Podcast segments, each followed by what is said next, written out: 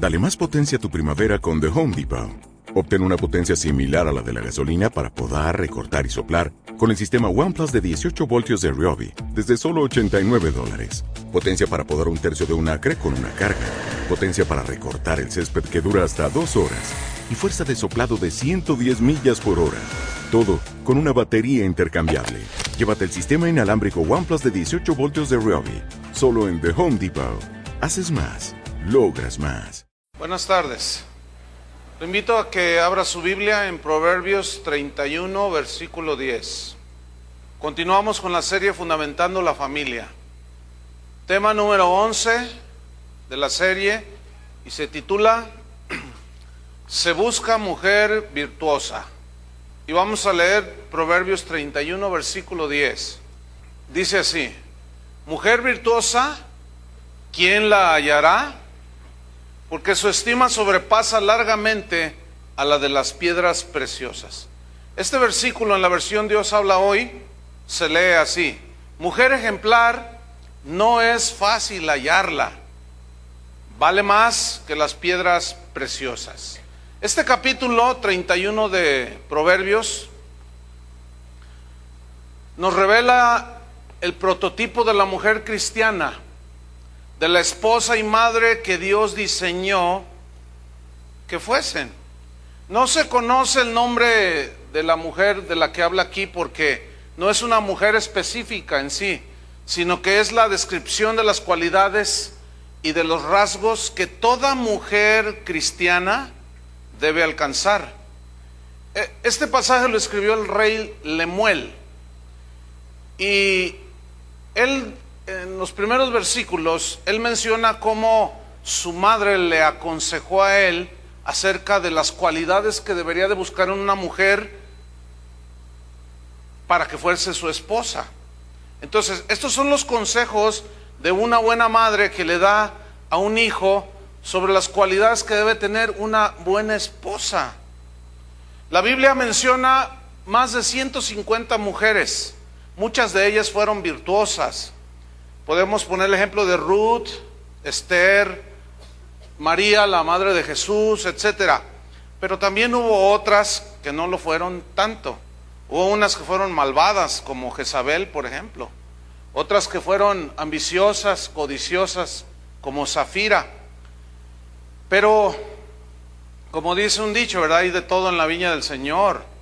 Pero esperemos y esperamos que aquí haya mujeres que se desarrollan en, en las virtudes cristianas. ¿Cuántas dicen así sea? Bien. Fíjense que normalmente el común de los hombres buscan una esposa con atributos muy superficiales. Casi siempre ponen por delante la apariencia física. Normalmente es eso. Ay, me flechó a la primera vista, dicen ellos. Se cuenta de dos hombres estaban ahí dialogando, hablando sobre lo que para ellos significa o es una supermujer. Uno dijo que la supermujer es aquella que tiene un cuerpo con medidas de 90, 60, 90. Dijo que es alta, tiene ojos azules, tiene pelo rubio, se viste muy atractiva, le gusta divertirse, le gusta la vida nocturna y tiene una sonrisa de angelito, etcétera, etcétera. Y dice este hombre, algo así como Cindy Crawford o de perdida Lorena Herrera, dice. Bueno, este señor no sabe lo que dice la Biblia, la desconoce totalmente. Porque la Biblia dice en Proverbios 31, 30, dice que engañosa es la gracia y vana la hermosura. Así dice. Engañosa es la gracia o las gracias de una mujer, ¿sí? Y vana la hermosura, porque unas son bien hermosas, pero no tienen nada de inteligencia. Nada más vea los concursos de mis universos y se dará cuenta. Pero el otro que estaba ahí dialogando dijo, para mí una supermujer es la que ama a Dios sobre todas las cosas. Para mí una supermujer es aquella que ama a su marido, lo respeta, es un gran apoyo, es su, ayuda idónea, lo alienta, es aquella que tiene su hogar en orden, cuida a sus hijos, administra el dinero con sabiduría. Para mí una mujer, una super mujer es aquella que se embellece interior y exteriormente, pero solo para su marido y no tanto para salir en las revistas de los hombres torpes. Una mujer, super mujer, es dedicada a lo suyo, es hacendosa, trabajadora, es aquella que sabe los remedios para la tos cuando les da a sus niños y cuando se machucan los deditos, sabe qué es lo que debe de hacer. Es espiritual la supermujer, dice. Y está siempre confiando en Dios. Bueno, este señor sí conoce algo de la Biblia, porque allí mismo en el versículo 30 de Proverbios 31 dice, la mujer que teme a Jehová, esa será alabada. Ahora, la pregunta es, ¿cuál de estos dos tendrá la razón? Bueno, ¿verdad? Ahí la dejamos para el final. Fíjense que el, el, Proverbios 31.10 dice que este tipo de mujer es muy difícil de hallarla, dice. Sin embargo, sí existen. Dice, mujer virtuosa, ¿quién la hallará? No es fácil encontrar una mujer ejemplar. Son muy escasas. Son como una rara especie en peligro de extinción. Pero ¿sabe por qué son escasas este tipo de mujer? La respuesta es porque solo una mujer nacida de nuevo y entregada a Cristo puede desarrollar semejantes virtudes, semejantes cualidades. Y el sacrificio de Cristo Jesús nos provee de la nueva naturaleza para poder desarrollar este nivel. Entonces, mujer, necesitas nacer de nuevo. Necesitas limpiar tus pecados con la sangre de Cristo. Para que Él, entonces al nacer de nuevo, tengas una nueva naturaleza y se cumpla en tu vida lo que dijo Pablo. De modo que si alguno está en Cristo, nueva criatura es. Ya la vida pasada de desastre de cuanta cosa quedó atrás. Aquí todas son hechas nuevas esas cosas. Con una, una nueva perspectiva de vida y ajustándose al plan divino de Dios. Pero por otro lado, la meta de toda mujer cristiana es precisamente desarrollar este carácter. Para todas las mujeres que están aquí y nos están escuchando, esa debe ser tu meta desarrollar a ese nivel, como lo vamos a estudiar, tu carácter como mujer cristiana. ¿Cuántas mujeres son cristianas aquí? Bueno, entonces, este mensaje es para ustedes. ¿Sí? Y los hombres se pueden dormir. De todas maneras, no se duermen. Bueno, sigamos adelante. Proverbios 31:10. Vamos a estudiar ahí. Dice así, mujer virtuosa, ¿quién la hallará? El vocablo virtuosa viene del hebreo jail y habla de una mujer que tiene fuerza física, que es muy vigorosa, pero también posee una fuerza espiritual bastante notable.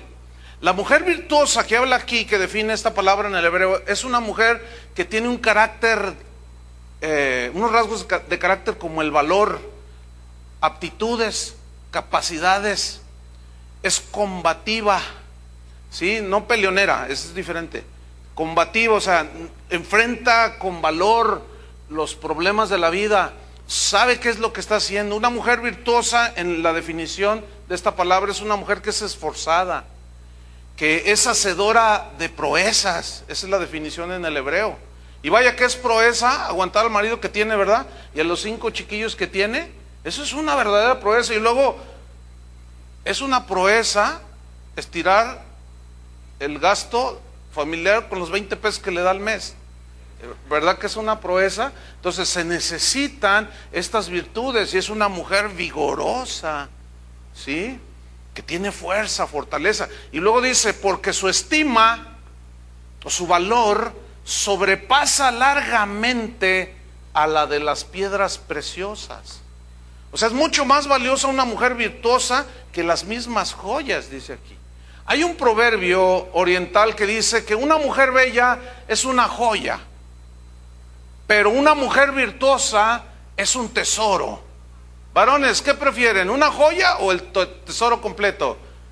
El tesoro, ¿verdad? Si no estamos tan mal, ¿no? Si ya lo intuía yo. Pero vamos a ver 16 características de una mujer virtuosa.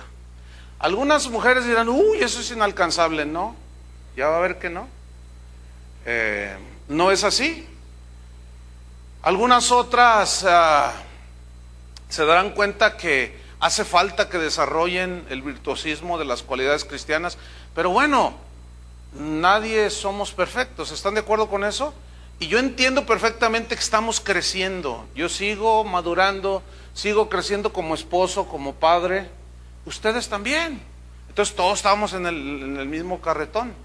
Pero vamos a ver 16 características de una mujer cristiana virtuosa, que es esposa, que es madre, administradora del hogar, y que toda joven, ¿dónde están las jóvenes? A ver, háganle así, aquí estamos. Bueno, ustedes jóvenes deben de aspirar a llegar a ese nivel. Qué privilegio escuchar esto que las mujeres adultas no escucharon cuando eran jóvenes.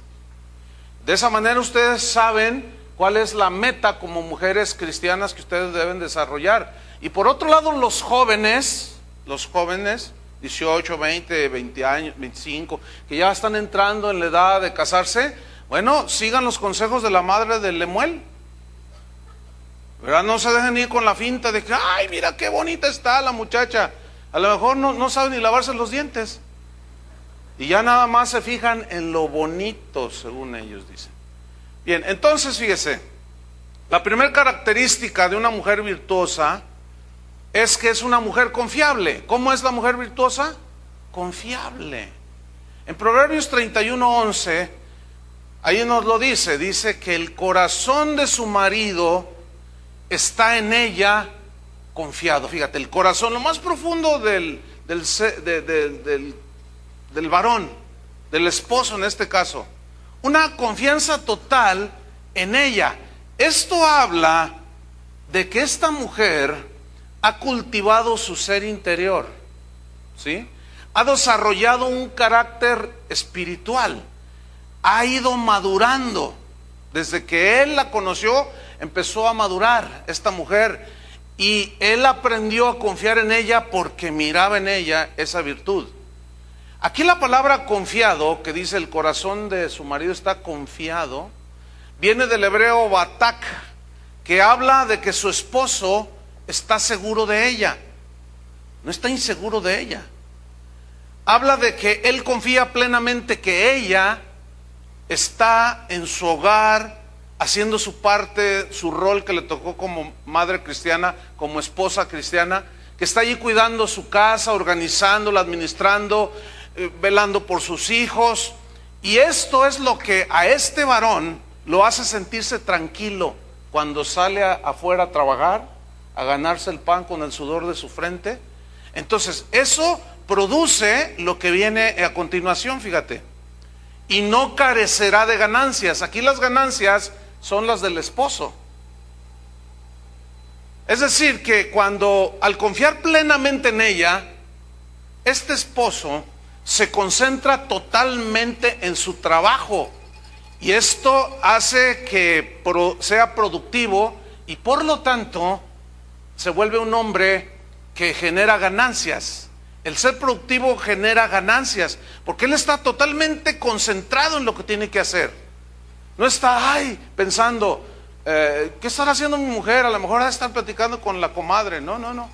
Él confía totalmente en ella, pero es algo que su esposa desarrolló. Entonces él confía y fíjese, cada quien haciendo su parte. Entonces esto lo vuelve a él productivo. Número dos, característica número dos, es una, la mujer virtuosa, virtuosa es una mujer discreta. Proverbios 31, 12, la discreción en la mujer virtuosa.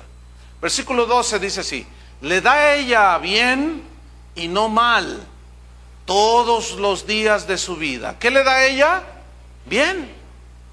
¿Sí? Y aquí habla de que eh, ella es muy discreta habla de que ella cuida el testimonio de su esposo ante sus hijos. No les dice, tu papá es un quién sabe qué. No, no, no. Es una persona muy cuidadosa, muy discreta. Ella es discreta ante las amistades de ambos.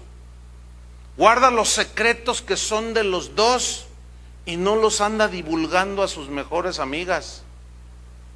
Es una mujer discreta. La mujer indiscreta, ustedes saben, siempre tiene su mejor amiga, entonces le cuenta a su mejor amiga una indiscreción del marido, alguna situación, y luego su amiga, su mejor amiga, tiene una mejor amiga. Y así se va hasta que llega a los oídos de Obama allá en los Estados Unidos. No, no, no, no. Fíjate, este tipo de mujer discreta tiene presente su compromiso de fidelidad que hizo cuando se casó con su esposo y que hizo ese compromiso delante de Dios. Lo tiene aquí. Ella recuerda perfectamente cuando dijo, en las buenas y en las malas. Ella tiene muy presente que dijo, sí, cuando el ministro le dijo, en la pobreza y en la riqueza. Y esta mujer dijo, sí, en la salud y en la enfermedad, ella dijo, sí, todos los días de su vida esta mujer es fiel. En las buenas y en las malas. También es una mujer trabajadora. Versículo 13 de Proverbios 31. Es una mujer que trabajadora. Dice 31:13 busca lana y lino y con voluntad trabaja con sus manos. Aquí el verbo buscar habla de que ella es, tiene iniciativa. Y cuando dice y con voluntad trabaja con sus manos, esa palabra voluntad en el hebreo significa placer, deleite. Es decir, ella busca con sus propias manos trabajar, en este caso, fíjese, esta mujer hace con sus propias manos y prepara la ropa para el invierno, porque dice que busca lana. La lana es para abrigar y el lino es para, es para el verano, es más ligero. Entonces esto significa que esta mujer trabaja con sus manos y está pendiente de las necesidades de sus hijos. Tiene todo en orden. Tiene lista la ropa para sus hijos, bien lavada, bien planchada para su marido, pero ella, para ella es un placer y un deleite porque entiende que es parte de su rol que le tocó como mujer cristiana. En el versículo 14 nos sigue narrando acerca de esta mujer trabajadora, dice, es como nave de mercader, trae su pan de lejos. Es decir, que ella es como un barco que llega de un lugar lejano y trae provisiones. En aquel tiempo, y todavía se utiliza en algunas regiones aquí en México, que es difícil el traslado de provisiones, cuando llega el camión o cuando llega la avioneta con, con víveres que vienen de lejos, toda la gente está esperando recibir aquello.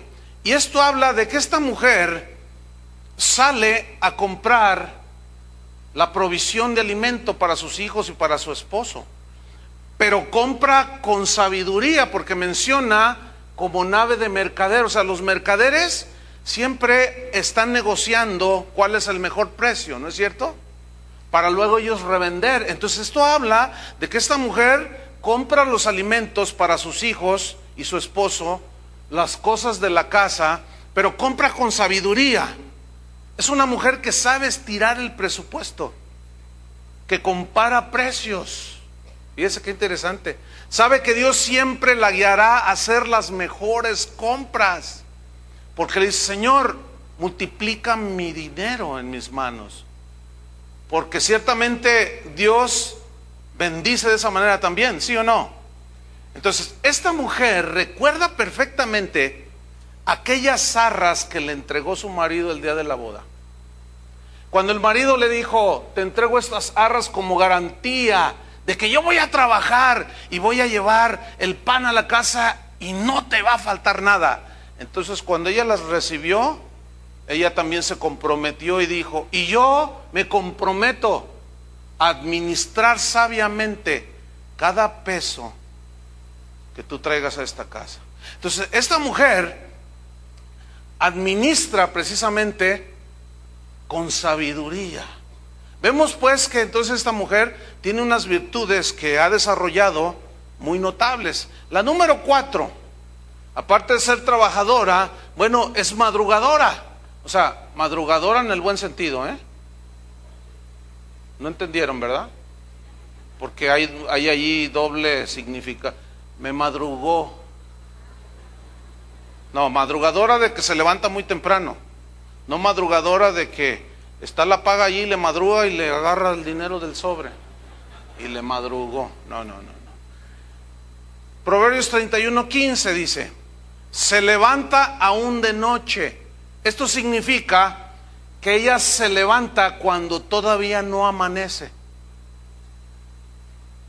Es madrugadora, es hacendosa. Mientras que el marido todavía se puede estar hasta una media hora allí acostado y los niños todavía están allí medios que quieren despertar, ya ella está de pie. Porque sabe que eso es parte de lo que a ella le, le, le tocó. Y lo hace con placer, lo hace con alegría. Acuérdense que estoy hablando de la mujer virtuosa. Bien, entonces, cuando ella se levanta temprano es para preparar todo que los útiles de los niños, que las mochilas, que, el desayuno, que el lonche para el recreo, que esto, el otro, el, lonche para el marido, qué sé yo. Y para eso, fíjate, la característica número 5 es que ella es una buena cocinera. Fíjate lo que dice ahí en el versículo 15. Se levanta un de noche y da comida a su familia. Es decir, que ella misma prepara la comida para su familia. Si hay algo muy distintivo en la generación presente, es que hay mujeres jóvenes o ya incluso mayores que no saben ni hacer un par de huevos con jamón, siempre se les quema. O algo pasa. ¿Qué, qué terrible es eso. Ni siquiera para ellas mismas pueden hacer algo. Y no es así. La mujer cristiana debe de desarrollar, o sea, para ser una buena cocinera, tienes que leer, ¿no es cierto? Estudiar para hacer buenas recetas. No les está gustando esto, ¿verdad? Fíjate que este, hace tiempo, eh, ya años, tuvimos un retiro de matrimonios. Invitamos a una pareja de ministros entonces, este, pues normalmente enseña él y luego enseña ella, ¿no? Entonces, él enseñó y cuando ella toma la palabra dice, miren, yo les voy a decir la verdad, a mí no me gusta cocinar. Y si yo no les voy a hablar de esas cosas, que quién sabe qué, que la... No, no, no, dice, o no, mi amor, le dice, y está... Pobre, pobre ministro. Dice, no, yo todo se lo compro hecho y que se aguante. Y estábamos arrepentidos, no sabíamos pues ese detalle. Ahora, le aseguro que jamás volvimos a invitarlos, ¿eh? Oiga, pues imagínense qué ejemplo. ¿Eh? No, hombre, algunos hombres me, me hicieron comentarios, oye, no me voy a voltear aquí a la señora, a esta señora. No, hombre. Y, te aguanto, ¿verdad que te aguanto, mi amor, lo que te compro ya hecho? Y no me decía, a mí, pues, ¿qué más le queda? Estaba todo avergonzado el pobre ministro. Entonces, es madrugadora, número cuatro, número cinco, es una buena cocinera, y número seis, es bien organizada. ¿Cómo es? Bien organizada. Mm, porque dice, fíjate, seguimos leyendo, en el versículo número 15, da comida a su familia y raciona a sus criadas. Aquí la palabra ración no es comida, porque en todo caso, las criadas son las que le deberían de dar de comer a ella. No. Aquí ración en el hebreo significa asignación de labores para el día a las criadas. Eso habla de que es una mujer bien organizada, fíjate, madruga. Y ya ven que la Biblia dice que el que madruga, Dios le ayuda, ¿verdad? Entonces ella pues está muy apoyada por el Señor. Entonces ella prepara, pero luego se organiza todos los, eh, los quehaceres del día que hay para hacer en ese día, los organiza perfectamente. O sea, no es una mujer improvisada, sino es una mujer que organiza todo. Asigna las labores a sus criadas, pero ella misma hace sus labores de la casa. Entonces aquí, hasta aquí hemos visto a una mujer que es una mujer de carácter espiritual, netamente, que es discreta, que es amorosa, que es trabajadora, es administradora, es economista. Mire, ¿cuántas profesiones tiene una esposa virtuosa? ¿Ah? ¿Quién dijo que ser esposa, madre y administradora del hogar es algo insignificante? ¿Quién dijo? No le crea a las pobres señoras esas frustradas de la liberación femenina. No les crea. Son señoras que ciertamente es muy posible que sus maridos hayan abusado de ellas, pero ellas se han desviado, haciéndole pensar a las mujeres, ay, ¿a poco eres una simple ama de casa? Miren nada más. Tiene que ser economista, administradora, y va a ver ahorita, va a ser, eh, tiene que ser hasta nutrióloga. Es hasta empresaria y es, vamos a ver un montón de rasgos tremendos. Así es que, ¿quién dijo que ser una mujer cristiana, una madre y esposa cristiana es algo insignificante? Es un llamamiento, la verdad, pero súper, súper maravilloso. Entonces, fíjate, aquí no termina el asunto. La característica número siete, ella es empresaria. ¿Empresaria? Sí. Genera inclusive riqueza material. Fíjate, como es una persona bien organizada, organiza todos sus tiempos. ¿Sí? Vamos al versículo 16. Proverbios 31, 16. Dice así. Considera la heredad y la compra y planta viña del fruto de sus manos. Esto significa que ella tiene dinero, ¿no? Tiene dinero que ha ahorrado, tiene dinero que ha ganado. Y dice aquí claramente que ella considera la heredad, significa analiza, ve un terreno propicio, algo quiere hacer ella y lo compra. Y dice, aquí voy a plantar viña. ¿Y qué hace con las, con, el, con las uvas? Comercia con el fruto. Ahora, la pregunta es esta. ¿De dónde obtuvo el dinero para comprar un terreno, oiga? Si no son baratos los terrenos. Bueno, la respuesta está en el versículo 24. Ahí está de donde obtiene ella dinero, que es dinero extra. Y vean cómo entonces ella es una mujer productiva, es una empresaria. Ahí está en el versículo 24. Hace telas y vende. Hace telas con sus propias manos. Ahora resulta que hasta artesana de Tonalá nos salió la señora esta. Hace telas y las vende. Y esto, escúchenme, sin salir de su hogar y sin tener que dejar a sus hijos en la guardería ABC. Fíjense que hace ocho días después del mensaje que di, que terminé con este trágico suceso, alguien se me acercó y me dijo, pastor, ¿no escuchó usted eh, la entrevista a un matrimonio que perdieron a una bebé? Le dije, no, esa parte no la vi. Y me la contaron. Dice que un periodista entrevistó a una, a una pareja y les preguntó, ¿ustedes perdieron un bebé o varios? Dice, no, una bebé, una nena de casi un añito. Dice, esa niña, dice, estuvimos años esperando esa niña. Y finalmente, dice, tuvimos esa niña, pero, pero hoy la hemos perdido y estaban desconsolados los padres. Pero luego dice la señora, pero algo que no voy a que voy a llevar todos los días de mi vida en la conciencia es que yo no tenía la necesidad de trabajar. Y el marido ahí nomás bien, llorando los dos, pero quería realizarse profesionalmente. Y ella ya no podía tener bebés, porque ya estaban grandes de edad. Qué cosas, ¿no? Entonces dice que ella hace telas y vende. Y eso, fíjate, después de atender a sus hijos, enviarlos a la escuela, se daba un, arreglar su casa, se daba un tiempito de hacer negocios, hazme favor. Hacer negocios que, le, que generaran una riqueza, una entrada de dinero adicional para apoyar el gasto familiar. Pero resulta que Dios la bendecía tanto esta señora que hasta tenía sus ahorros y compró un terreno todavía. Bueno, algunos de ustedes dirán, ah, pues yo que voy a andar sembrando uvas. No, pero sí puede vender abón. Uy, ya les di publicidad gratis. No le hace. Hay muchas empresas que están diseñadas ahora. Hay empresarios inteligentes en este sentido.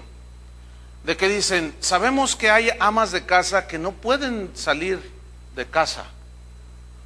Y diseñan programas de producción en la misma casa, dos, tres horas. Aquí en esta congregación yo conozco un buen número de mujeres muy virtuosas que generan de esa manera. O sea, pero, pero no son flojas. O sea, son bien trabajadoras. Le echan muchas ganas. Confían en Dios como vamos a ver más adelante. Y Dios les da esa sabiduría y les multiplica el tiempo de tal manera que en un par de horas ellas ya se ganaron 400 pesos. Y van haciendo sus ahorritos. ¿Sí? Bueno, eso es un virtuosismo que toda mujer puede desarrollar. A lo mejor tú no haces telas y las vendes, pero a lo mejor cuando te vas al kinder, a la escuela y ahí en lo que entra tu niño le das un folleto de qué sé yo qué le vendes, artículos de cocina, no sé qué. Mira esto, ando vendiendo esto. Ah, yo quería una cacerola de estas. Pues yo te la traigo. Y ya se ganó 200 pesos. Lo que pasa es que muchas mujeres mm, les falta imaginación. Yo entiendo que puede ser por frustración de que el marido no les funciona, ¿verdad, señoras? Ay, Dios. Entonces están pensando qué hacer y a la vez eso no las dejan una libertad para ser productivas. Ahora, un paréntesis. Esta mujer, ¿saben por qué funciona de esa manera? Porque su marido funciona como tal. Es un hombre que ama a su esposa, la ministra, ¿sí? La dirige, ora con ella, habla con ella, la ama, le da su lugar, la reconoce. Entonces dice, no, yo me siento plena.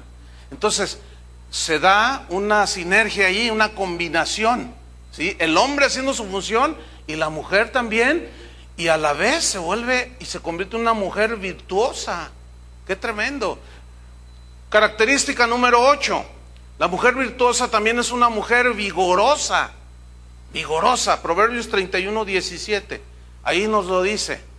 Dice que esta mujer ciñe de fuerza sus lomos. Habla de que es una mujer de mucha fortaleza física. Dice, y esfuerza, ¿qué? Sus brazos. Ustedes saben que aquí es donde está la fuerza para hacer muchas cosas. En esta parte, ¿verdad? Esfuerza sus brazos. Pero escúcheme bien, el hecho de que esta mujer sea vigorosa, tenga fuerza física y tenga fuerza en sus brazos, nos está hablando de una que esta mujer tiene una buena alimentación balanceada, que la fortalece físicamente. ¿Cuántos saben que una buena alimentación genera una buena salud? ¿Sí o no? O sea, esta mujer Ahora nos resulta que hasta nutrióloga es. Eso significa que ella se detiene en algún momento del día a leer, a estudiar, a ver qué es la mejor alimentación. Compra las verduras, los vegetales de temporada que son más baratos, las frutas de temporada que son más baratas por la abundancia que hay de la temporada. Y ella realiza un menú pero ese menú, ella, lo, ella cuida que sea equilibrado y balanceado.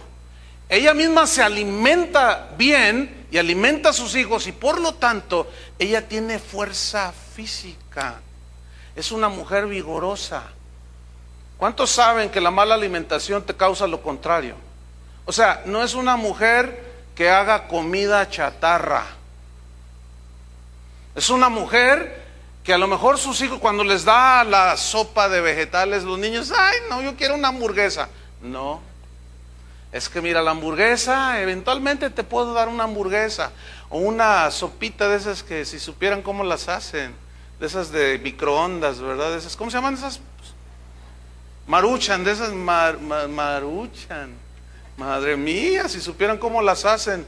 Un hermano, una vez que andaba en Estados Unidos, eh, así platicando con él, le dije, ¿y en qué trabajas? Dice, ay, qué bueno que me preguntas. digo, ¿por qué? Dice, es que trabajo donde hacen ese tipo de sopas. Le digo, ah, sí, y, pero ¿y qué tiene de, extraordinario? Diles a los hermanos que no coman eso. Le digo, ¿por qué? Dice, mira, te voy a decir de qué hacen. De todos los desperdicios de huesos, de tripas, de, aunque usted no lo crea. De, de, los cueros del pollo, de quién sabe cuál. Todo lo muelen y hacen una pasta y ya sale bien rica.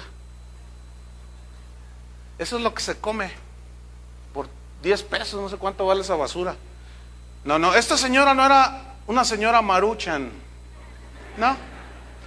Ella preparaba, alimentaba bien a sus hijos. Porque la Biblia dice que nuestros cuerpos son qué? Templos del Espíritu Santo. Los cuerpos. Y la Biblia dice que también debemos de cuidar nuestro cuerpo como cuidamos nuestra alma y como cultivamos y, y protegemos y cuidamos el espíritu. O sea, somos tripartitos. Entonces, así como cuidamos el espíritu, el alma con los pensamientos, también debemos de cuidar el cuerpo con lo que comemos. Y el mexicano tiene fama de... ¿De qué tenemos fama? De que comemos de todo.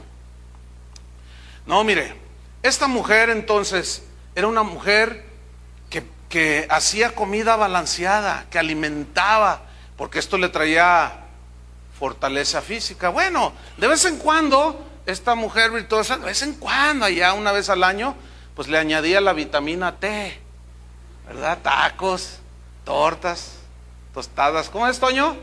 Él es el que se la sabe. Tlacoyos, tamales.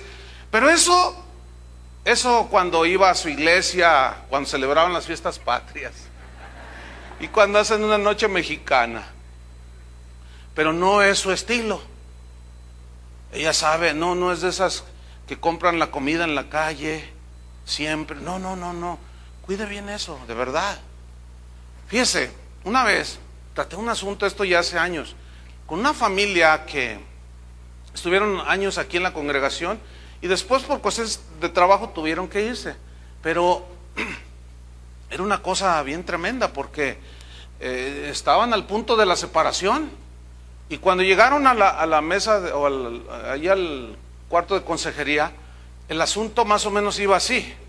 Dice, pastor, es que yo ya no puedo más con ella, porque es muy gastalona, dice. Le voy a decir cuánto le doy para que gaste. Para el gasto de la semana, sin contar luz ni nada, no, no, no, para el puro gasto de la semana. Y dije, bueno, ¿cuánto le da? me dice, ocho mil pesos semanales. y casi me caigo de la silla pastoral. y me desnuco como Elí. No, hombre, ocho mil pesos para la comida. Para la comida, pastor. Y para las cositas así de la casa. Y yo pago todo aparte, ¿eh? Entonces, miro a la señora y le digo, a ver, a ver, esto un cuaderno, una hoja. Descríbame ¿Qué es lo que hace? A ver, cuando va al mercado, ¿qué comida compra? Pues es que nunca voy al mercado. ¿Cómo, cómo que no? Entonces, ¿qué le has de comer? No, pues por teléfono pido la pizza, la, la hamburguesa búfalo. Dice, mire pastor, me dice el marido, todos los días, todos los días, dos veces, los lleva al restaurante a mis hijos. Y le digo, ¿cómo es posible? ¿Y qué comen? puras hamburguesas, pura comida chatarra. Entonces se le notaba a ella y a los tres hijos. Ella estaba diabética, tenía artritis. No, no, pobre señora. Oiga, con esa alimentación y siempre estaba quejando, siempre, y lo dice, y siempre está enferma. Pues claro, con las piernas así de hinchadas. Oiga, con esa alimentación. No, no, algo tienen que hacer algunas de ustedes. No me vean feo, se los digo con mucho cariño y respeto. De verdad, ¿eh? tienen que hacer algo. Porque eso es parte del virtuosismo de la mujer cristiana. ¿Sí o no? Fíjate, y luego dice, eh, ah, le digo, a ver, sígame escribiendo. A ver, eh, ¿cómo, cómo, cómo, usted administra, eh, por ejemplo, a qué horas, cómo lava la ropa, a qué horas la lava, cómo? Y lo dice, no, ahí está la lavadora nueva. Y le digo, ¿no lava? No, pues todo lo llevo a la tintorería. ¿Cómo? Dice, todo lo, del, lo que diario se cambiaban, al final de la semana lo lleva a la tintorería y ahí va con unos cestos de ropa. No, con razón se gasta ocho mil pesos la señora. Pero esta historia que le estoy narrando terminó como ojalá y terminaran todas las historias entre cristianos. Porque resulta que la señora se puso las pilas, decimos aquí en México. Se puso las pilas, me acuerdo que lloró la señora. Dice, pastor, yo quiero, de verdad, me voy a esforzar. Y comenzó a hacerlo. Comenzó, ah, déjeme decirle algo, ¿eh? el marido no era cristiano. Cuando yo hablé con ellos, no era cristiano. Y ella comenzó a desarrollar, le puso cartas en el asunto y se metió con el Señor. Y la historia terminó, fíjese bien qué final, ¿eh? Se convirtió él. Pasaron unos años, siguieron creciendo a la iglesia donde ellos se fueron, a la ciudad donde se fueron. Pasaron como cinco o seis años y él llegó a ser uno de los apoyadores fuertes en esa congregación. Pues, ¿qué cree? Hoy son pastores. Mm, qué interesante, ¿no? No es la casualidad, hermano. No, no, no. Entonces, esta mujer es vigorosa. Número nueve, es obediente al orden de Dios para la familia. Y como consecuencia, fíjese lo que, lo que le sucede a esta mujer que es obediente y se mete en el orden de Dios. Proverbios 31, 18. Ahí está.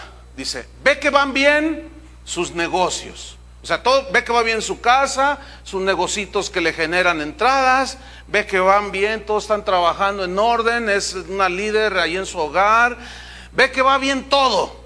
Bueno, déjame decirle que cuando una persona entra en el orden de Dios, lo menos que le puede pasar es que la bendición de Dios los alcance. Eh, a veces es la, la, medida, a veces es muy abundante, a veces abunda, a veces es lo mínimo, pero siempre habrá bendición en esta casa. Y le llega a ella, a su esposo, a sus hijos. Número 10. Esta mujer virtuosa es una mujer de entrega total, o sea, se entrega totalmente. Porque fíjate, ahí en el mismo versículo, 18 nos lo dice. Dice, va bien, ve bien que van sus negocios y su lámpara no se apaga de noche. ¿Qué significa? Significa que ella se queda otro rato después de que se durmieron sus hijos, los acostó, les puso la pijama, bueno, primero los dio de cenar, les cantó sus cantos de cuna, oró por ellos, y, eh, quién sabe cómo le hizo, pero ministró a todos allí, estuvo con el marido, el marido oraron juntos una oración, el marido se sienta, a, leer, a leer el periódico, se queda dormido y ya que está todo tranquilo, dice que su lámpara no se apaga de noche. Significa que no apaga la luz y se va a hacer algo. Fíjate, ¿sabes qué es lo que se pone a hacer? se pone a tejer ropa para el invierno, te lo dice en el versículo 19. Después de que todo está tranquilo en la casa, todavía tiene fuerzas esta señora. Oiga, ¿cuántos quieren una así? Ay, qué tremendo. Fíjate, ahí te dice el versículo 19. Aplica su mano al uso y sus manos a la rueca. ¿Qué es uso y qué es rueca? Son unos implementos para tejer que usaban en aquellos tiempos. Porque el versículo 21 te lo dice. No tiene temor de la nieve por su familia, porque toda su familia está vestida de ropas dobles. Fíjate, es, que tremendo, dice, no tiene temor de la nieve, o sea, el invierno. Fíjate, esta mujer se, se da un extra al final del día, una hora tal vez, no sé, para tejer ropas dobles, porque sabe que en unos meses viene el invierno. ¿Saben qué es eso? Es una mujer con una previsión extraordinaria. En tres meses llega el invierno. Desde ahora voy a dedicar media hora a tejerles. O, a hacer un guardadito para luego ir a comprarles un buen abrigo para que no me agarre desprevenido. Eso, eso es notable en esta mujer, ¿no es cierto? Fíjense, una vez estaba con una familia eh, era fines de enero.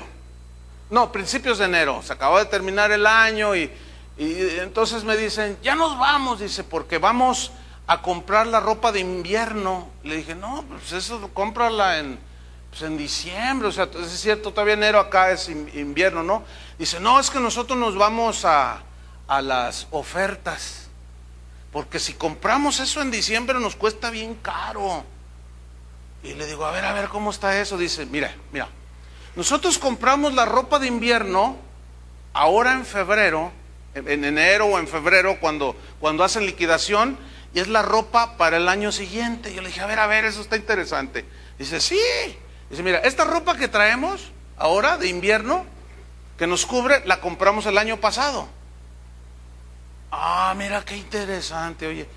A ver, a ver, explícame más. Dice, sí, mira, por ejemplo, ella traía un suéter muy bonito, de marca. Traía aquí la marca. Entonces me dice, mira, por ejemplo, este suéter, ¿cuánto crees que vale? ¿Cuánto es tu cálculo? Le dije, no, pues yo creo que unos mil pesos mínimo, 250 pesos nos costó.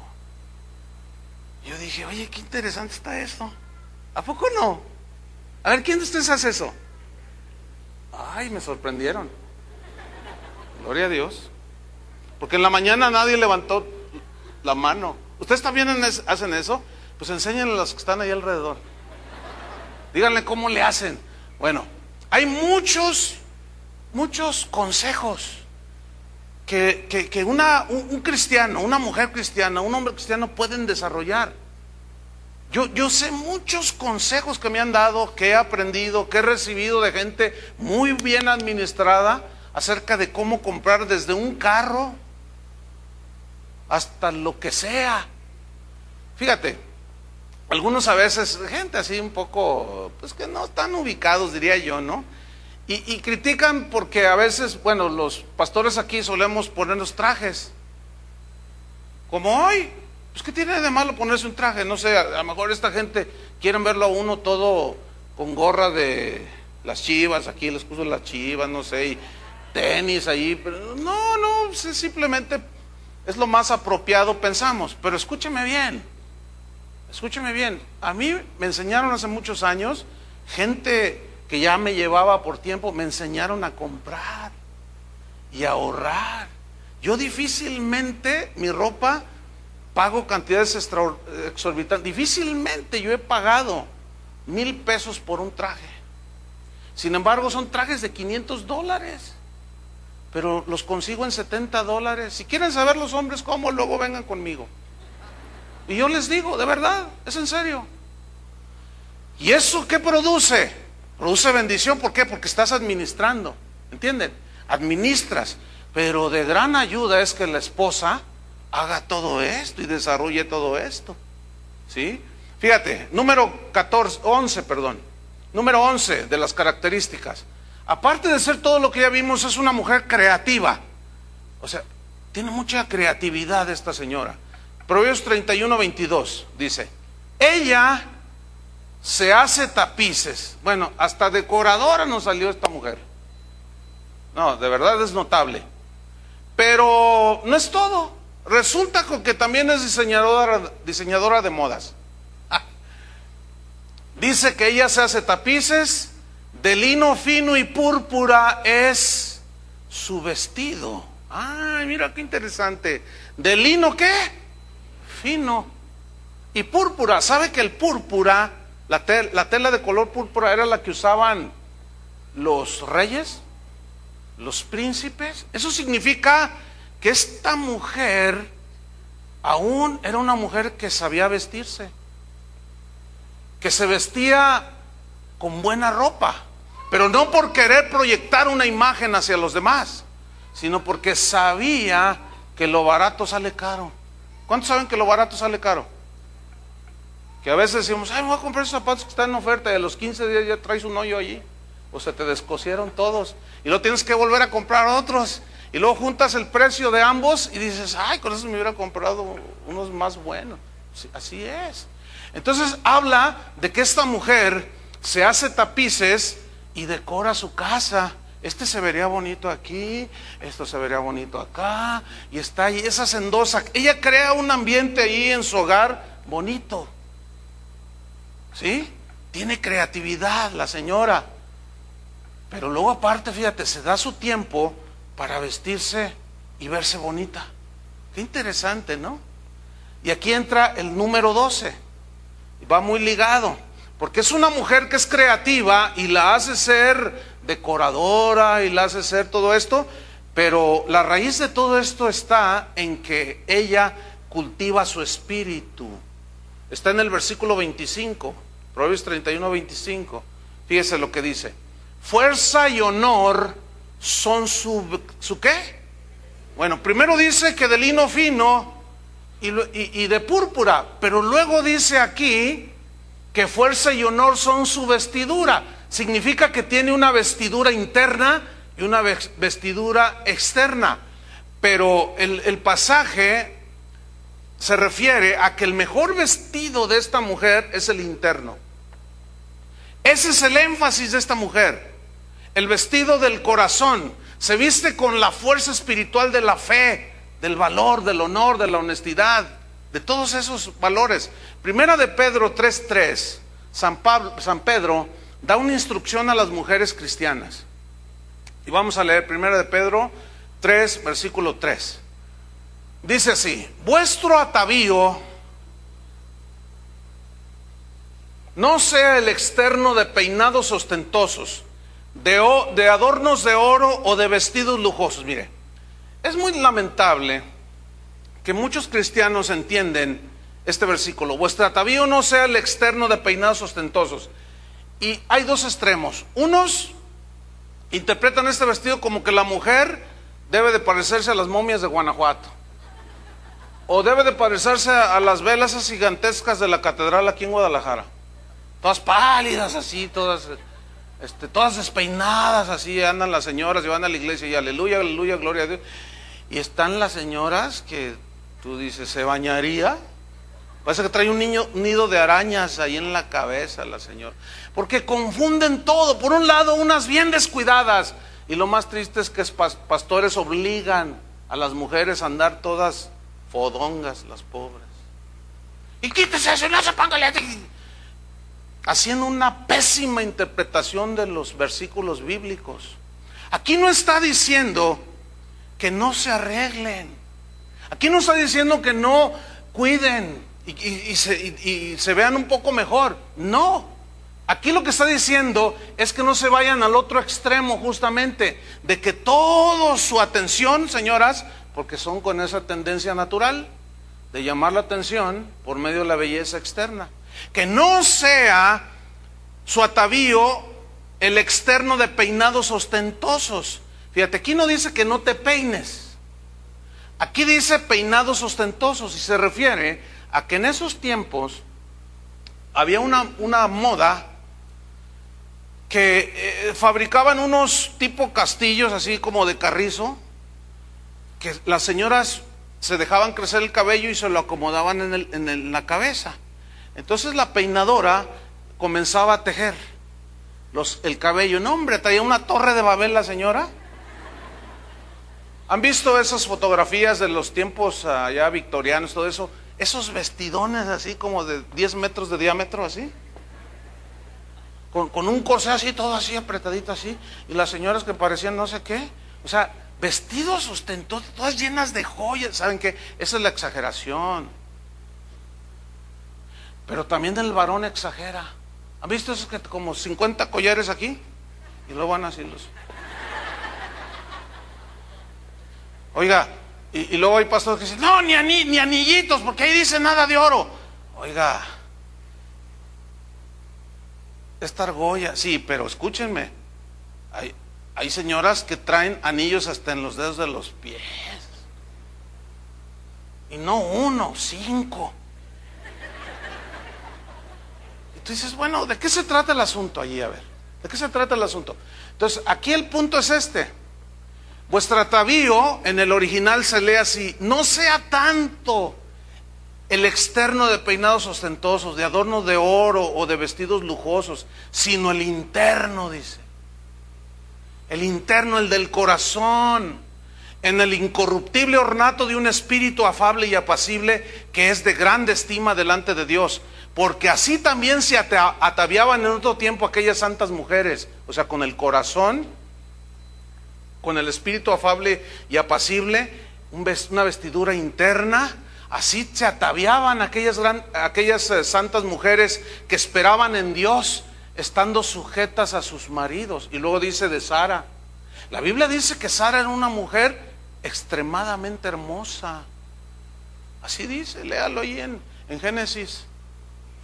Que cuando ah, Abraham llegó a Egipto, le dijo, diles que eres mi hermana porque eres una mujer hermosa.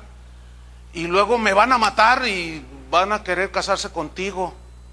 Entonces, era una mujer muy hermosa, pero ella se peinaba. Pero dice que ella tenía un espíritu como un corazón lleno de virtudes pero no descuidaba su, exterior. Entonces la mujer virtuosa, volviendo a ella, dice que fuerza y honor son su vestidura, pero también se viste de lino y de púrpura, ¿entiende? Pero el énfasis, y, es muy claro, que esa mujer ponía énfasis en lo interno, por todo lo que ella hacía, era y producía, en fin. Bueno, número 13. Al ser ella una mujer espiritual, con, un eh, eh, marcado cuidado por lo interno, eso habla de que es una mujer que sabe descansar en Dios. Fíjate lo que dice en el mismo versículo que estamos leyendo, que es el 25. Fuerza y honor son su vestidura. Y luego dice la característica número 13, que sabe descansar en Dios. Y se ríe del, de lo porvenir. Esta risa no es de burla.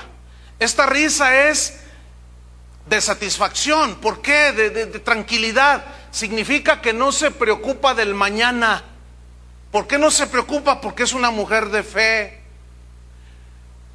El viernes pasado yo les hablé a los matrimonios acerca de las preocupaciones y de las consecuencias de cómo eh, mucha gente está en los hospitales ahí enfermos, de las preocupaciones que tienen.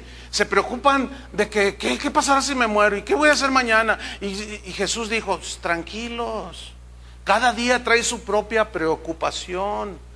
Pablo dice, echen toda vuestra ansiedad en Él porque Él tiene cuidado de vosotros.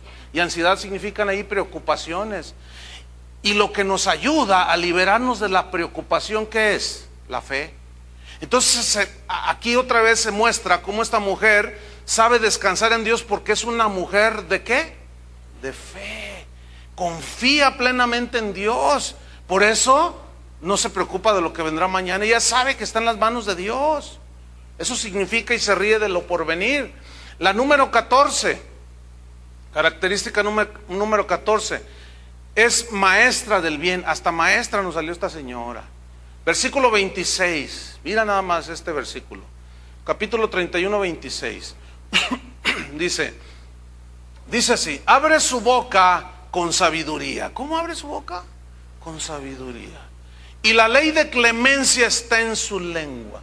O sea, cada que se dirige a sus hijos, no les dice malas palabras, no los ofende, les habla con sabiduría. Cuando se dirige a su esposo, con mucho respeto, es muy prudente antes de, hablar, piensa las cosas, porque eso es lo que significa esto, ¿eh? abre la boca con sabiduría.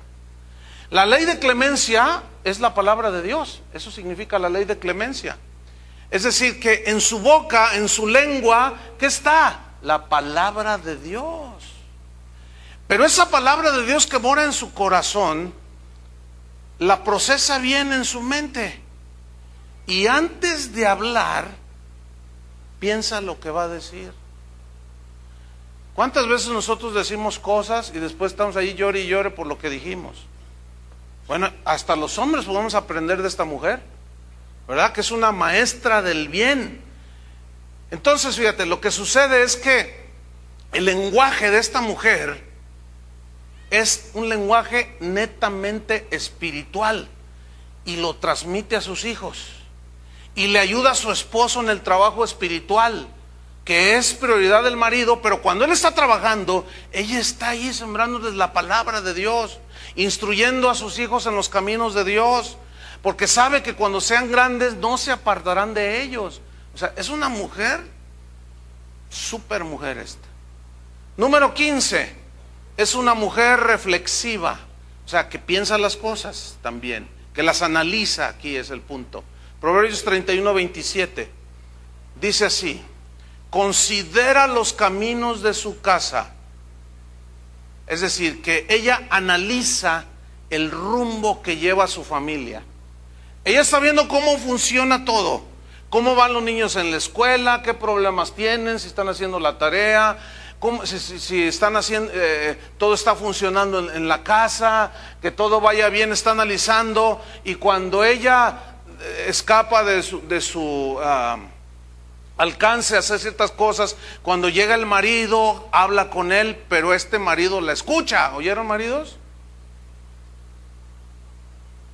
Entonces ella abre su corazón, habla y le comunica y le dice, mira, así van los niños en la escuela, así están estas cosas, hay esto que necesito este, que, que, pongas tú la mano ahí, yo no puedo ahí, qué sé yo, pero considera los caminos de su casa porque ella es la que está el mayor tiempo, la mayor, el mayor tiempo en casa y ella es la que sabe. ¿Sí? Pero luego dice, y no come el pan de balde. ¿Qué significa eso? Que ella no cede jamás al ocio. O sea, la Biblia dice por un lado que, eh, el obrero es digno de su salario. O sea, trabajas y ganas para comer. Entonces, esto significa que la mujer no come nada más porque come y está ahí toda ociosa. No, sino que todo lo que ella recibe y aún come no es de embalde. Ella también trabaja en el hogar. Pero el énfasis de la frase es que no cede al ocio.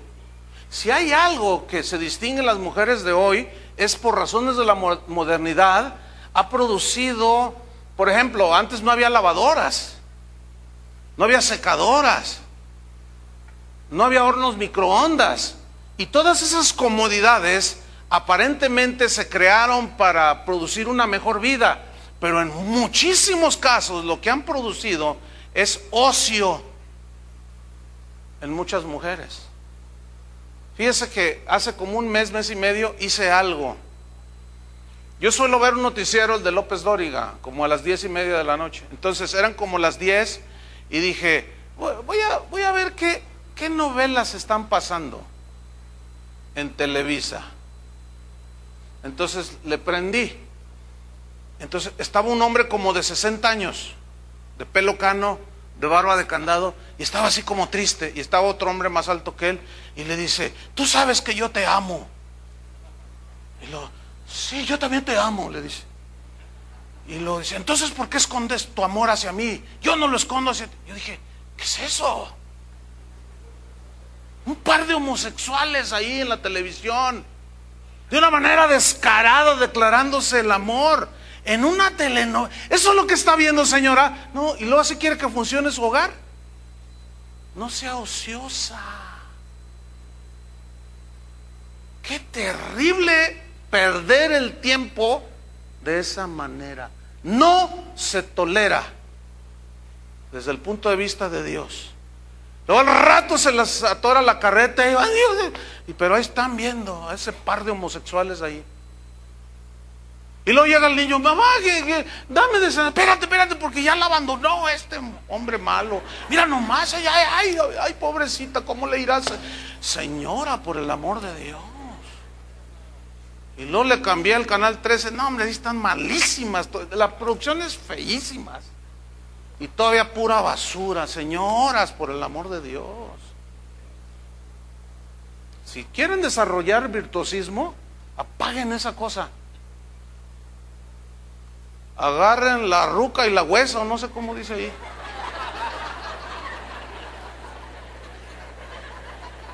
Pónganse a trabajar, pónganse a hacer algo, pónganse a remendar los calcetines rotos del marido, que por eso no va a comprar zapatos, porque a la hora de que se los miden, lo ven. Ah, pero eso sí usted se sabe, la novela, la última. Qué barbaridad. No, no, no, hermano. Miren, nosotros estamos en el mundo, pero no somos del mundo. Entiéndanlo, señoras. ¿Verdad que sí, señores? Sí. Ahora sí hablan como, como chencho. Ay Dios. La última característica. Mire, para cerrar con broche de oro, esta señora, de verdad, qué mujer, ¿eh? Proverbios 31 20. Es una mujer generosa. Fíjese lo que dice. Proverbios 31 20. Alarga su mano al pobre y extiende sus manos al menesteroso. Esto de alargar su mano y extender su mano no significa que alguien, un pobre va y le pide, no, sino que ella antes de que le pidan, ella ve. Y como tiene la bendición de Dios, ella ve que una familia, un hermano de la iglesia, un vecino y hasta un alguien desconocido está en una necesidad, no tiene que comer. Y ella va ahí a su despensa y dice, aquí tengo unos kilos de, de frijol, tengo unos kilos de, de, habas. Entonces ella los toma y ella, ella, ella extiende su mano al necesitado. ¿Qué mujer esa? ¿Cuántas quisieran ser como ella? La verdad, señoras. Uy, qué poquitas. Bueno, ya, ya le saldrá la motivación algún día. Pero fíjese, esto produce que el marido de la señora se vuelva famoso. ¿Cómo, cómo? Mire, ahí está en el versículo 23. Véalo. Fíjese nada más todas las consecuencias de bendición que hay. Dice, Proverbios 31, 23. Su marido es conocido en las puertas cuando se sienta con los ancianos de la tierra. ¿Qué significa? Significa que en los tiempos bíblicos las ciudades estaban amuralladas y tenían solamente dos entradas o una. Entonces los hombres sabios, ancianos, respetables de la ciudad, iban y al atardecer se sentaban a la entrada de la puerta de, la ciudad. Entonces todos los saludaban y los reconocían como hombres honorables y ahí estaba sentado el esposo de esta señora. Entonces todos decían, mira, ese señor es el esposo de la señora que sí trabaja. Ese es el esposo de la señora que es bien ahorradora, es bien trabajadora, es bien hacendosa. Y el hombre escuchaba eso y se sentía bien. ¿Cuánto les gustaría que hablaran bien de su esposa en ese sentido? Varones, ¿verdad que sí? Que dijeran, oye, Dios te ha bendecido, ¿verdad? Con esa esposa. Y tú dijeras, la verdad que sí, no me lo merezco, pero, pero Dios me ha bendecido. Ahora déjeme decirle antes de terminar, esa mujer funciona así porque el marido funciona en su papel de esposo. Yo sé que las que son viudas, solteras, etcétera, están diciendo, ¿yo qué? Bueno, ya tendremos alguna enseñanza para ustedes también. Pero también pueden desarrollar algunas características de esta mujer, eso es indudable. Finalmente, hermanos, hay un principio que dice en la Biblia que lo que sembramos cosechamos. Así dice, ¿verdad? Que si sembramos para la carne, de la carne vamos a, recoger enojos, pleitos, celos, iras. Pero si sembramos para el espíritu, vamos a recoger paz, amor, gozo, etcétera. Y esta mujer finalmente termina aquí el Proverbios 31 mostrándonos que esta mujer cosechó lo que sembró. En el versículo 31 ahí está. 31, 31 dice, dadle del fruto de sus manos y alábenla en las puertas sus hechos. Es decir, que se va a hacer una mujer notable en medio de la sociedad. Pero todavía más, sus hijos y su esposo admiran a esa mujer, a esa bendita mujer. Fíjate lo que dice el versículo 28. Se levantan sus hijos y la llaman bienaventurada y su esposo también la alaba. Es decir, los hijos no le reclaman absolutamente nada. No la acusan de desatención, no la acusan de abandono, no la tachan de mala madre, no la tacha de mala esposa. Al contrario, mamá, gracias, eres una mujer extraordinaria. Y el hombre mira a su esposa y le dice, ay mujer, de verdad que bendita seas entre todas las mujeres. Eres una mujer notable. ¿Y cómo creen que se siente aquella mujer? Total, no orgullosa así en el sentido malo, sino totalmente satisfecha de haber cumplido su rol como esposa, madre y mujer cristiana. Termino con una, un caso de la vida real, de una señora, escuchen bien, no se distraiga, Una señora que se llamaba Susana, se llamó Susana. Sucedió en Inglaterra, siglo XVIII. Fue madre de 19 hijos. Mm. Pero su biografía, la historia de esta mujer, narra cómo ella, cómo le hizo ella para tener tiempo para todos. Alguien puede pensar, ay, no tenía tiempo para el esposo. 19 hijos, sí tenía tiempo. Dedicó su vida totalmente, fíjese, a su rol de madre, de esposa y de madre. Cumplió a cabalidad. Dice su biografía de esta mujer que le dedicaba todos los días unos momentos, unos minutos a cada uno de sus 19 hijos. Y los que ya iban creciendo los instruía para que le ayudaran a que oraran, a que si tenían algo les ayudaran. O sea, administró su hogar de una manera espectacular, diría yo. Su virtuosismo como esposa y madre cristiana llevaron a esta mujer llamada Susana a, quedar inscrita en el libro de las mujeres virtuosas dentro de la historia del cristianismo. Estoy hablando de la señora Susana Wesley, madre de dos famosísimos y grandes hombres y ministros del Evangelio del siglo XVII. Uno se llamó Carlos Wesley y el otro Juan Wesley. Estos dos hombres hicieron lo que son tremendos hombres de Dios. ¿Quién no ha cantado himnos de Carlos Wesley? Nosotros los hemos cantado y ni sabemos que son de él siquiera. Y fueron compuestos hace 300 años. ¿Quién no ha mencionado, qué predicador no ha mencionado alguna frase de Juan Wesley? O haber leído alguna predicación, algún sermón de Juan Wesley, o hacer una cita acerca de un hombre piadoso, recto, honesto, todo un ministro del Evangelio. Bueno, ese par de hombres, Juan y, Carlos, revolucionaron el cristianismo del siglo XVIII. Pero su madre tuvo mucho que ver. Ahí estaba el trabajo que no se ve, pero después se notó. Porque resulta que de los 19 hijos, todas sus hijas se casaron con misioneros, con pastores, todos eran de Dios. Pero destacaron Juan y Carlos. Y dice la historia que en octubre de, 1900, de 1735 ellos se fueron de misioneros a los Estados Unidos, ellos eran ingleses. Se fueron a evangelizar a los indígenas norteamericanos. Y cuando se despidieron de su madre, que ya estaba anciana, viuda, eh, eh, Juan Wesley, que era, era, mayor que Carlos, eh, denotaba una cierta preocupación. Madre, este, tengo este llamado de Dios. Hijo, le dice, si, si, mis, aún yo hubiera tenido 20 hijos, dijo ella, y todos tuvieran ese llamado, yo los dejaría ir. Obedezcan a Dios, aunque jamás los volviera a ver, dijo la señora.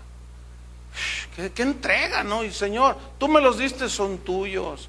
Bueno, cuando el movimiento creció, que se conoce hoy como la iglesia metodista, ¿ha oído hablar de la iglesia metodista? Ellos fueron los fundadores. Impresionantes hombres, tremendos. Bueno, la vida de esta mujer comenzó a extinguirse. ella había dado todo por su esposo y sus hijos. Y ahora empezaba ya a ver el fruto de su trabajo. Dice la historia que ella le, antes de morir, presenció eh, allí en Inglaterra, vio en vivo predicar a su hijo Juan uno de los mensajes más memorables del cristianismo de ese tiempo. Y la señora lloraba. Lo oía predicar y, decía dentro de sí, y después lo externaba, que, que para ella eso era, era su mejor paga. Ver que lo que le dedicó a sus hijos, ahora ya estaba viendo el, fruto. Finalmente un día, en agonía, un viernes de 1742, Juan Wesley estaba predicando y le dijeron que su madre estaba en agonía. Y él corrió, en cuanto terminó del púlpito, salió corriendo, llegó ante su madre, se reunieron ahí alrededor de su, de su lecho y la señora dijo, hijos, en cuanto cierre mis ojos y sea trasladada a mi hogar celestial, canten alabanzas a Dios. Todavía, hasta el último momento de su vida, demostrando todo su virtuosismo. Qué extraordinaria mujer. ¿Sí o no? Esta mujer, hermanos, había cumplido su rol de esposa, de madre y de administradora del hogar. Eso es una verdadera mujer de éxito. Termino con este versículo, Proverbios 31, 29. Muchas mujeres hicieron el bien, pero hay una que sobrepasa, dice, más tú sobrepasas a todas. ¿Quién es tú la que sobrepasa a todas? ¿Saben quién es? La mujer virtuosa, la mujer cristiana. Vamos a orar. Vamos a pedirle a Dios que por todas las mujeres de esta congregación, para que Dios siga haciendo de ellas mujeres virtuosas. Padre, te damos muchas gracias, porque siempre nos hablas, siempre nos estás alimentando de la palabra. Te pedimos, Señor, por cada mujer de esta congregación, que formes en ella un carácter confiable, que sean confiables. Llénalas de virtudes, Señor. Que sean mujeres discretas, que no divulguen las intimidades, que sean trabajadoras, que sean madrugadoras, que se levanten, pongan sus manos, que, que se ilustren, que estudien, que sepan aún hacer la comida, que sean bien organizadas. Y, dentro de todo eso, Señor, darles creatividad para, para que ellas puedan ser también productivas. Y tú les añadas bendición, Señor, en sus ratos libres. Pero para eso necesitan fuerza y ser vigorosas. Darles sabiduría para que sepan alimentarse sepan alimentar a la familia para que tengan fuerzas físicas, porque la fuerza espiritual esa tú la das, Señor. Y dales a cada mujer de esta congregación que sean mujeres entregadas totalmente, dales creatividad, Señor. Que ellas sepan cultivar su espíritu, su corazón, que sepan descansar totalmente en ti, que se rían del futuro, del porvenir. Que sean maestras del bien, que siempre abran su boca con sabiduría, que reflexionen sobre el curso de la vida, del hogar, y que sean generosas, para que sus esposos, sus hijos, sean conocidos y ellos mismos las reconozcan, las alaben y les llamen bienaventurada y que los maridos alabemos a nuestra esposa. Gracias Señor porque la historia de Susana Wesley nos demuestra que 1700 años después de que Cristo pisó esta tierra, se pueden seguir produciendo mujeres virtuosas. Señor, que de este lugar salgan muchas, muchas, muchas mujeres así.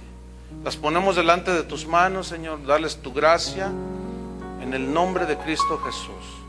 Amén. Que Dios les bendiga a todos.